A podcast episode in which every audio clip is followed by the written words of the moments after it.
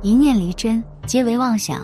佛说与你一起看遍世间百态，善有善报。下面就讲了一个男子心善帮人买谷，最后逃过死劫的故事。明朝万历年间，应天府上有个赵员外，为人豁达，时常接济百姓，人们都十分敬重这位赵员外。这一年金秋时节，赵员外之子赵铁柱大婚。然而赵铁柱仅仅给人们打过照面，便匆匆入了洞房。此时妻子孙翠花已然等候多时。他们连忙喝了盒锦酒，便准备入洞房。哪成想，这时候窗外忽然刮起一阵大风，猛地一下将门窗吹开，桌案上的烛火更是摇摇曳曳，没多一会儿便熄灭了。赵铁柱将门关好，又缓缓走至窗前，还未关上之时，窗外又起了一阵凉风，随即便见有几片红色的喜字缓缓而落。像是寻找方向一般，吹在了赵铁柱的脸上，落在了他的手上。顿时，赵铁柱感到浑身冰冷刺骨。他摊开手心一看，顿时吓得大叫一声，跌倒在地。赵铁柱埋头闻了闻手上的味道，一股墨水味不是血。他赵铁柱一生没做过亏心事，更是不怕鬼敲门。他堂堂正正做人，为什么要怕？思来想去。赵铁柱便将此事抛在了脑后，快快乐乐地与孙翠花共度良宵。但那天过后的第三日，妻子就像变了一个人一样，白天瑟缩在被窝里，浑身发冷；到了晚上，便在屋中四处徘徊，直说自己丈夫变了心。赵铁柱以为妻子受了惊，连忙将其拥入怀中安抚。孙翠花的怪病让赵铁柱发怵。连续好几天都没能睡个好觉。这天夜里，只见孙翠花猛地直起了身子，在屋子里晃来晃去。不一会儿，孙翠花浑身一颤，径直朝着门外走去。赵铁柱哪里肯让孙翠花出门？见用手拉不住，只好一把将孙翠花抱在了怀里。孙翠花平时瘦瘦小小、娇娇柔柔，此时却像个壮汉一般，力大无穷。使劲一推，便将赵铁柱推了开来，二话不说便推门而出。赵铁柱顾不得怜香惜玉，想往孙翠花面前一伸，他便摔倒在地。与此同时，一块晶莹的玉佩也从孙翠花腰间摔落下来。孙翠花面露惊恐之色，她扭头望向赵铁柱，轻声问道：“相公，我这是怎么了？”话音刚落。孙翠花竟是头一歪昏了过去，赵铁柱松了口气，将孙翠花送回屋中，这才又跑出来打量着地上的玉佩。刚刚这块玉佩掉出来之后，孙翠花便恢复了正常。莫非孙翠花变成这般都跟这块玉佩有关？可是这玉佩他也有，为何？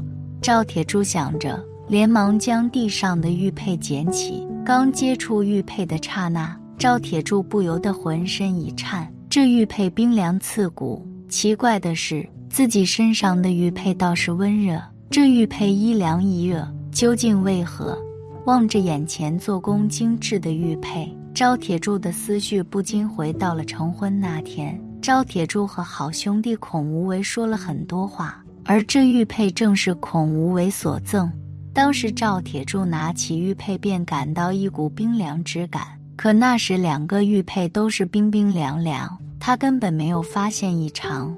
第二天一早，赵铁柱准备拿着玉佩去找孔无为理论，没成想正准备出门的时候，遇见了父亲赵员外，还有一个身穿袈裟的老和尚。见赵铁柱要出门，赵员外连忙拦住他，说道：“铁柱，有什么事儿一会儿再去。今日方丈特地前来祝福你和翠花。”你好生招待，说着，赵员外拂袖而去。整个大厅就剩下赵铁柱和老和尚二人。赵铁柱的异样，方丈都看在眼里。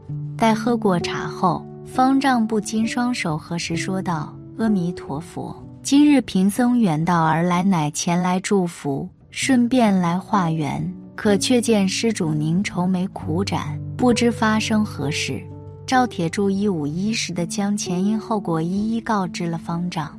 方丈听了此事，一时皱眉道：“竟有如此怪事，不知施主可否方便让贫僧看一下那玉佩？”当方丈触碰到玉佩之时，脸色却是大变，竟是阴阳玉佩。施主，怕是你那位朋友有一坑骗于你啊！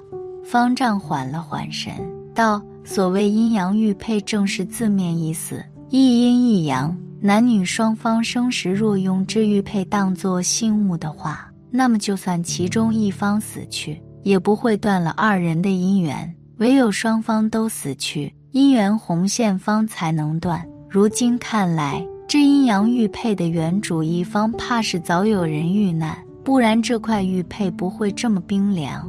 招铁柱此时连忙拜谢方丈，拿起玉佩便出门，朝着孔家方向走去。所幸孔赵两家离得并不算远，不过一个时辰，赵铁柱便寻到了孔家。赵铁柱直说道：“孔无为在不在？让他出来，我有事找他。”门房为难地说道：“赵公子，实话跟您说了吧，自从您大婚那日之后，我们家少爷就消失不见了。听说我家少爷整日混迹在那红杏房里，红杏房。”赵铁柱还没听门房念叨完，便连忙告辞，坐马车前去。红杏房在应天府比较偏远的地方，马车跌跌撞撞走了一个时辰还没到。就在这时，马车猛地停了下来，车夫指着前方不远处的位置，惊恐地说道：“有有白骨！”赵铁柱顺着车夫手指的方向望过去，果然见前方路中央竟有一白骨。奇怪的是，白骨身上还穿着衣裙。看着面前惨白的骨头，赵铁柱竟来到路面，徒手挖了一个土坑，将那白骨埋了进去。待一切安顿好，天色已然暗了下来。此次再驾车前去，一路顺风无阻。夜里，当街上百姓通通入眠时，红杏房中却是灯火通明，热闹非凡。赵铁柱匆匆上了楼。随即猛地敲响了沁水阁的大门，一见门口站着的是自己的好兄弟赵铁柱，孔无为赶忙挥手赶走了屋里的姑娘，简单收拾了一下屋子，孔无为将赵铁柱迎进了屋。赵铁柱没有理会孔无为的客套话，冷哼了一声，便将那对阴阳玉佩摆在了孔无为面前，问道。我把你当兄弟，可你却拿这东西来害我，孔无为，你居心何在？这阴阳玉佩的含义，我想你不会不知道吧？孔无为眸子微微一闪，听到“阴阳玉佩”四个字后，更是不受控制的抖了抖身子。孔无为见赵铁柱不说话，连忙双腿一软，跪了下来，一下下在脸上抽着巴掌。赵铁柱心软。见状，赶忙拦了下来。孔无畏这才起了身，他朝着赵铁柱讪讪一笑，说道：“就知道赵兄一定会原谅我。这样，赵兄你还没吃饭吧？我请你吃饭，咱们边喝边说。”赵铁柱答应了下来。哪知话音刚落，脑海中便传来一个女人的声音：“恩公，不要留下来吃饭。孔无畏这人奸佞无比。”他此时留你吃饭，定没安好心。听了女人的话，赵铁柱自己心中也有疑虑，借口如厕出了密水阁。赵铁柱低声问道：“不知你所谓何人？怎能与我对话？关于孔无为的事情，你又是如何知晓？”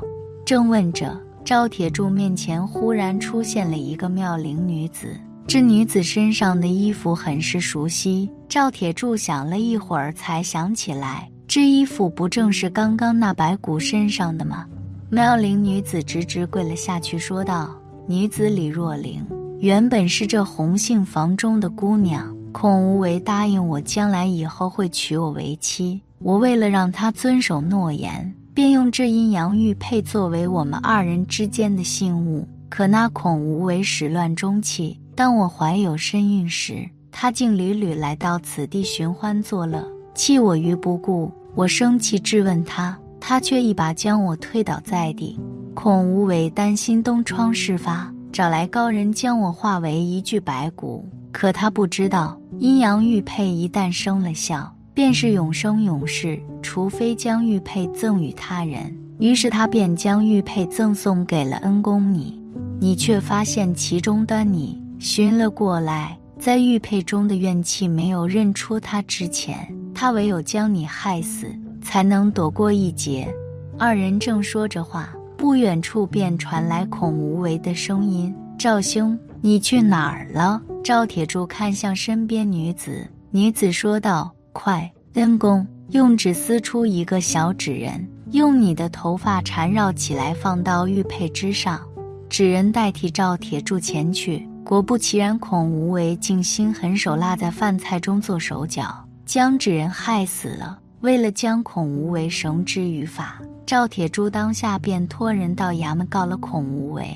由于纸人有玉佩的灵气，可保七天七夜肉身不腐。孔无为杀害赵铁柱证据确凿，自是被抓了起来。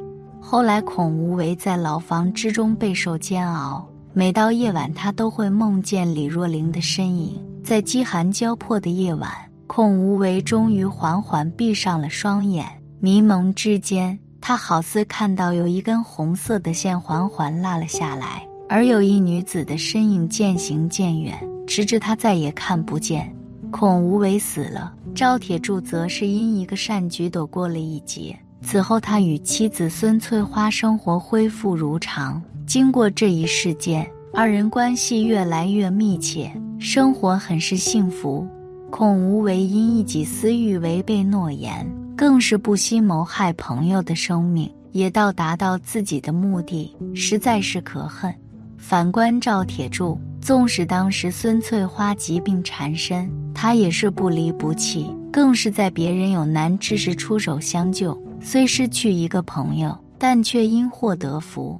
希望大家在交朋友的时候一定要擦亮双眼。真正的友谊总是遇见对方的需要，而不是自己需要什么。